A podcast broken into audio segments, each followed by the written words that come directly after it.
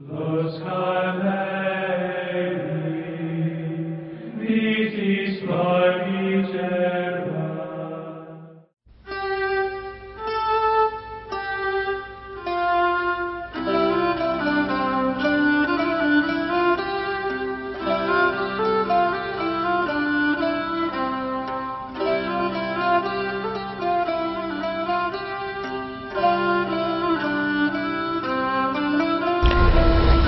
caso del libro de moradas, a mi parecer, es un itinerario espiritual que ha vivido Teresa y que lo comparte a sus hermanas. Podría decir que todo inicia con una experiencia cumbre, que desconcierta a la persona, ya sea por algo íntimamente bello o una experiencia totalmente dolorosa. Y es así como esta experiencia desencadena un proceso que lleva a recorrer cada morada. Las moradas son una ruta en movimiento, un camino por el cual la persona permanece desplazándose entre las diferentes moradas, aunque las experiencias, según la etapa de vida, obedecen más a una característica. Morada será el desarrollo de un amor libre y liberador, que parte de la identidad de saberse perdonado por una misericordia que desborda, la intimidad con Dios en el acompañamiento lleva a poner los ojos en el crucificado y a una mayor intimidad con la iglesia, una entrega indudable desde eso poquito que estaba en mí. Y es estar a la disposición total de esta Santa Trinidad. ¿Sabéis qué es ser espirituales de veras? Hacerse esclavos de Dios, a quien, señalados con su hierro, es el de la cruz, porque ya ellos le han dado su libertad, los pueda vender por esclavos de todo el mundo como Él lo fue. Las noches terribles del sentimiento se, habrán, se harán presentes y aunque parece que Dios no está, Él permanece siempre. Así Teresa acompaña a sus hermanas en este recorrido que no tiene un orden definido, pues la persona se pasea entre todas las habitaciones que hay en su interior, pero con la finalidad de cada vez permanecer más en la morada del centro y mitad de todas.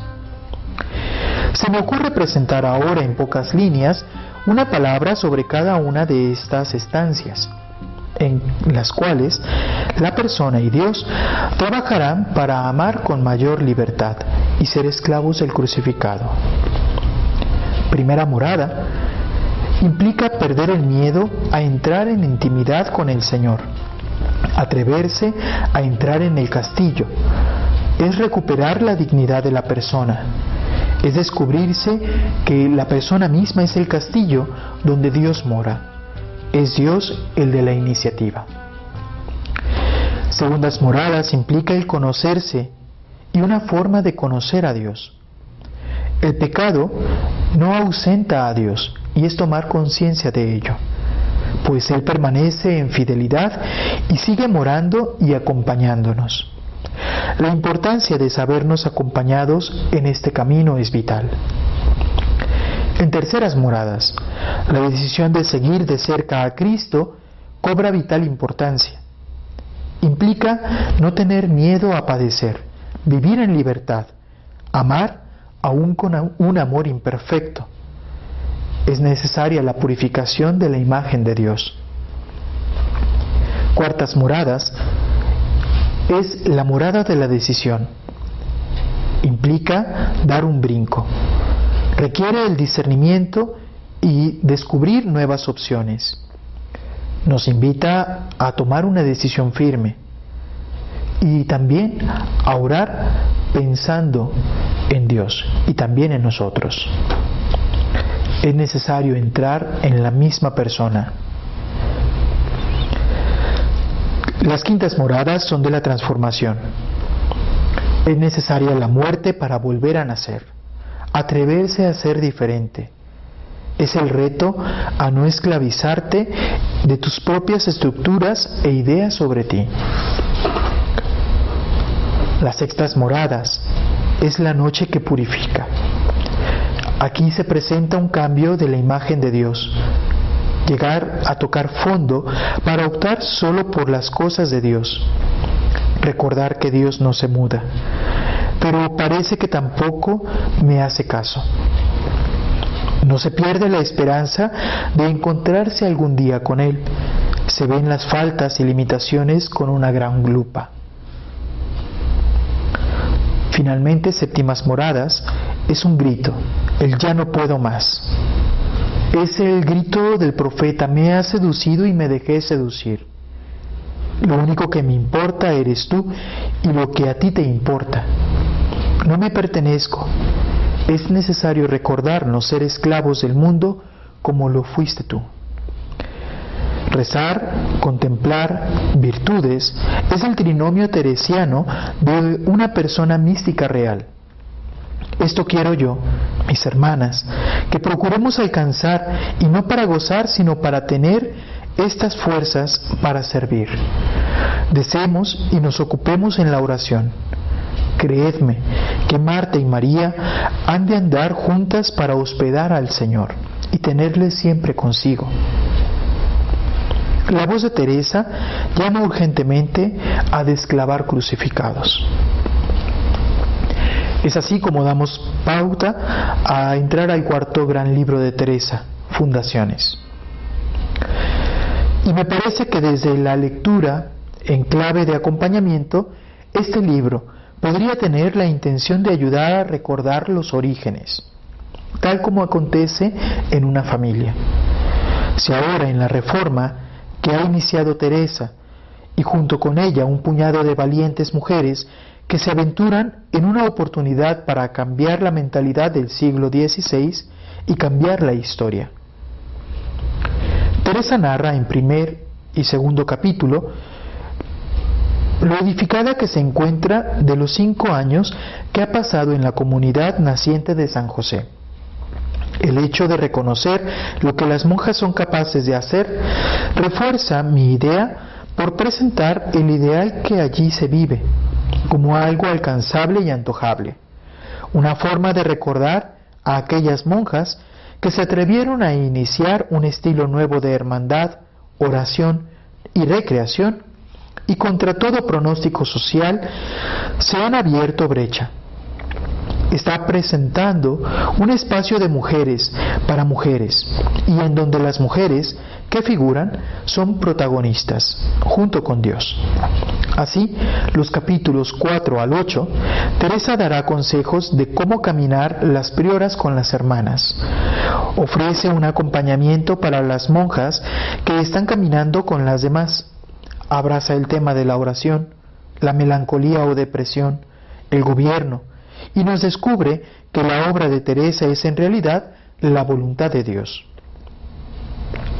Como decía antes, ya tienen un tiempo viviendo la experiencia de San José y me imagino que la madre se ha dado cuenta ya de la calidad de mujeres que está acompañando, lo aventajadas que se encuentran y el bien tan grande que harán a la iglesia. En una de las clases dijo el profesor que a los inicios de la descalcez hubieron mujeres de una sola talla. En importancia y fortaleza fueron tan grandes como la Teresa misma. Y me parece que así fue. Imagino mujeres sobre las que recayeron en realidad la vida cotidiana de las fundaciones y de los inicios del nuevo instituto, que requería un esfuerzo de romper con las tradiciones y malas imágenes que se tenían sobre la oración la mujer, la mística. Mujeres que tuvieron que vencer sus propios miedos y encarar problemas cotidianos como la economía, las monjas melancólicas o depresivas, los problemas para iniciar una nueva fundación, problemas de salud, la compra de una casa, el trato con los bienhechores, la edificación del monasterio. En fin, tantas diferencias que tuvieron que ayudarlas a ir saliendo adelante. Esto fue necesario para que en verdad llegaran a ser mujeres espirituales. En el proceso de la fundación de una nueva comunidad, Teresa acompaña el camino de la fundación. Ordinariamente, seguirá un esquema que le ha funcionado y es el siguiente. Primero, descubre una llamada a una nueva fundación. Esta llamada puede ser de índole humana o divina. Después, entra en un periodo de discernimiento y también de, de confrontación con Dios, el cual la confirmará en esta inquietud. Posteriormente, alquilará una casa hasta poder comprar una propia. Como cuarto punto, encontramos generalmente que hay una serie de pleitos de parte de terceros, que podría ser la ciudadanía, otras órdenes religiosas, algunos clérigos, los prelados. Y esos pleitos van a oponer siempre resistencia. Por lo cual, el quinto punto será entrar en diálogo con ellos para poder llegar a un punto de acuerdo. La sexta norma que la Santa sigue es celebrar la primera Eucaristía. Esto, además de hacerla muy feliz, le dará la certeza de que la fundación es una obra de Dios. Pone en marcha el ideal de vida en la comunidad y permanecerá en ella hasta que sea la comunidad misma la que pueda caminar por sí sola. Finalmente la santa se marcha para iniciar una nueva fundación. Las dos cosas que para ella son esenciales en cualquier fundación será la primera misa y colocar el Santísimo, pues son los inicios de una nueva casa. Algo importante para ella es dar respuesta desde dentro de la Iglesia a la situación europea de la Reforma Protestante. Por ello, en todo momento estará preocupada por la presencia del Santísimo Sacramento. Esto lo podemos constatar en el capítulo 3 de Fundaciones, en los números 12 al 14. Pone en marcha un estilo de vida comunitaria y también nos presenta cómo hacer el oficio. Y después de fundar, se queda hasta que los detalles más finos están aparejados. Toma a las monjas de otros conventos para iniciar una nueva casa. Recibe novicias y las va formando deja un informe de cómo ha de llevarse la vida. Es consciente de cómo ha de fundarse. Se regularizan los libros de actas y los servicios externos. Busca el capellán o deja nombrado qué calidad de capellán requieren las monjas. Pero también, en todas las obras, descubriremos que Teresa se preocupa por la persona. Pareciera que el centro de preocupación de Teresa son las personas. Todo está en función de ellas. El adquirir su libertad, el formar comunidad, el que sus necesidades sean atendidas, el que tengan un espacio en el que solas ellas puedan gobernar, el que la priora tenga la oportunidad de hacerse amar para llegar a ser obedecida. Todo habla de que la Madre Teresa pone como primacía a cada monja o a cada persona con quien trata. En las cartas, el trato y tiempo que dedica a cada individuo habla mucho de quién es la Madre Teresa. Los detalles empleados para la escritura, como el preparar la propia tinta, además de que era por pobreza, podría ser también un signo de delicadeza. El tipo de papel, la extensión de sus cartas, la agilidad con que se comunicaba, el lenguaje empleado y el interés por lo que acontece alrededor de cada interlocutor, todo es una muestra somera de lo que para Teresa implicaba el trato interpersonal. ¿Por qué esta preocupación? Pues bien, me parece que la clave nos la da el tema de la humanidad de Cristo y la inhabitación de Dios Trino en la persona, en su más profundo centro, con lo que la Madre Teresa reconocerá la dignidad de cada ser humano con quien entra en contacto. Por lo tanto, abordamos ahora el tema del drama de la afectividad. Teresa nos lo presentará en el capítulo quinto, los números 1 al 7 sobre todo. Llama mi atención este capítulo y en concreto los números que hacen referencia al caso ocurrido con el padre Pedro Hernández, de quien me vino la pregunta, quién acompaña a quién, porque no pareciera ser muy clara la cosa. Sabemos que el padre confiesa a Teresa, pero ¿quién camina al lado de quién? ¿Quién se atreve a romper las barreras establecidas como normales para ayudar al otro? ¿Quién lleva con suavidad y paz al otro? Y tendríamos que decir, ambos son los que lo hacen. Me parece que este capítulo no se encuentra por mero ocio en el libro. No es para que digan cuánto fervor hay en Teresa aún con la enfermedad, o para que se piense se la pasó mal en aquella posada, y más aún tener que confesarse con el único cura que no tenía buena reputación, ella tan santa. Me aventuro a decir que la santa escribe este capítulo mostrando una manera distinta de caminar al lado del otro. Creo que en el caso con este personaje, lo que a la gente de Besedas incomoda no era que tuviera un amante. Esto sería relativamente fácil de escuchar. Es la mujer del cura. Bueno, hasta nuestras fechas, solo que no se dirá en manera pública. Pero volviendo al tema, lo que puede escandalizar es a qué se dedica esta mujer. Se le considera una hechicera.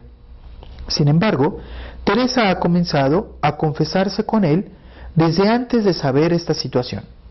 Posteriormente, se entera y comienza a realizar sus investigaciones. Se ha propuesto ayudar. Lo que hace la santa con este hombre es hablarle de lo que a ella le ocurre en la oración e inspirarle confianza. Abrirle el corazón resulta invitar a una intimidad especial un espacio y un tiempo privilegiado. Llegar a tenderse un lazo afectivo mutuo. Dirá, le quería mucho.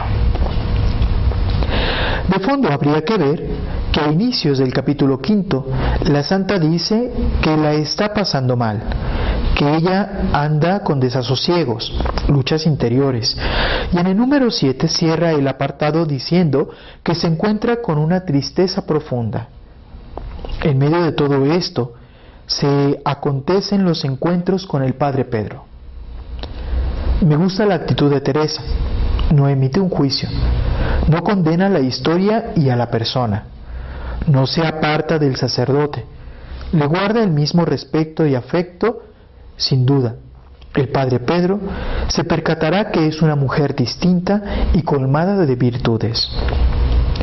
Tenía entendido de mí que no me determinaría a hacer otra cosa contra Dios que fuese grave por ninguna cosa. Y él también me aseguraba lo mismo. Y así era mucha la conversación. Por otra parte, él, que necesita hablar, volcar lo que había en su interior, y entonces encontró un cauce para poder confesarse. La dimensión sacramental del perdón que Teresa le puede ofrecer es la actitud de no juzgarle, de acogerlo como parte de su comunidad y continuar con él tratando su vida interior. Sin embargo, no encuentro en el texto ningún vestigio de que él le haya solicitado dejar de ver a la mujer. Por el contrario, al encontrar satisfechas sus necesidades afectivas, el padre opta simplemente por dejar de lado la relación que le quitaba la paz. El gesto está en la entrega del idolillo. Esto lo logró, dice ella, porque comencé a mostrarle más amor. Para Teresa, ningún pecado quita la dignidad de la persona. Sabe exculpar. No tenía tanta culpa. Y esta forma de perdón lleva a comprometerse para caminar junto con el otro. A mi forma de ver, este capítulo es una llamada de atención para las monjas, en la que bien les podría decir la santa, también ustedes pueden acompañar de su, su limitación. No esperen a ser perfectas para iniciar el camino al lado de los otros. Cuando otros no quieren acercarse, hazlo tú. La posibilidad de conversión se da cuando somos capaces de caminar al lado de la debilidad del otro, sin exigir un cambio de él. Ella nos lo dice como comencé a mostrarle más amor. El proceso de cambio requiere su tiempo. Cierto es que este capítulo también ha servido a la santa para mostrar la fuerza de la oración. Alguna situación que recojo también es el peligro del pecado público, donde nadie se atreve a corregir al hermano, por lo menos no de frente. Pero por desgracia, todos hablan de esta situación. Esto daña más que ayudar. Y por ello, a partir de este capítulo, podríamos decir que la virtud es tener la capacidad de caminar al lado del otro sin escandalizarse. A fin de cuentas, el acompañante se sana acompañando y dejándose acompañar.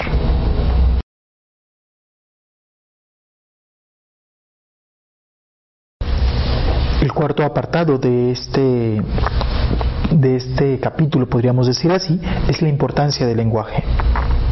Teresa, en sus escritos, emplea el lenguaje como una forma de hacerse cercana y presente. Habitualmente escribe en la segunda persona del plural, implicando al lector en la misma tarea que ella se encuentra inmersa.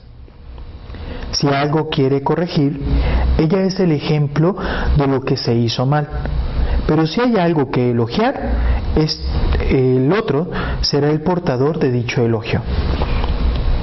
El discurso teresiano es moderno y actual porque se puede calificar como fenomenológico, existencial y pragmático. Es fenomenológico porque en su discurso hay una fuerte introspección y un enorme conocimiento de la psicología humana. Se ha especializado en el trato con los demás y esto se descubre en sus obras. Su experiencia de Dios es propuesta como un camino de sanación, integración y liberación. Es existencial porque apela al yo de la experiencia. Frente a la teología especulativa, se ofrece una forma de acercarse a Dios a través de la experiencia del yo. La tercera nota es la dimensión pragmática y es porque se ocupa de la intencionalidad del lenguaje. Le preocupa la eficacia comunicativa y tiene la intención de afectar a los demás. Por ello, no le preocupa que su discurso sea elegante o cuidado.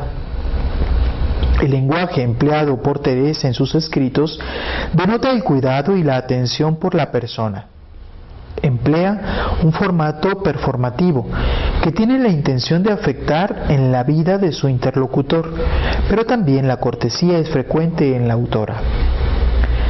Y, es de notar el uso del plural inclusivo. En él ella forma parte de lo propuesto, sobre todo si es que va a corregir, pero también en el manejo del tiempo pues emplea el tiempo futuro para no llegar a ser invasivo para la otra persona que se quiere acompañar. De igual manera, para las correcciones emplea fórmulas como les ruego hermanas o por amor al Señor.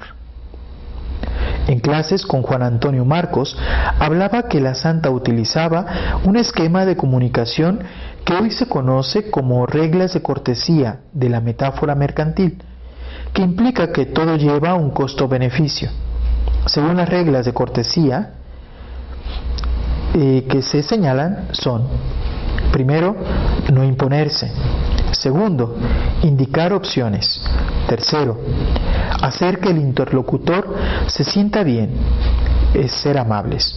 Cuarto, cuando hay necesidad de ser descorteses, hay que reducir al mínimo las descortesías en las expresiones. Estas reglas, aplicadas al acompañamiento espiritual, me parece ofrecen buenos resultados, sobre todo porque el acompañado no se siente violentado y conserva la responsabilidad del proceso. Me parece que Teresa hace uso de ellas y con mucho éxito.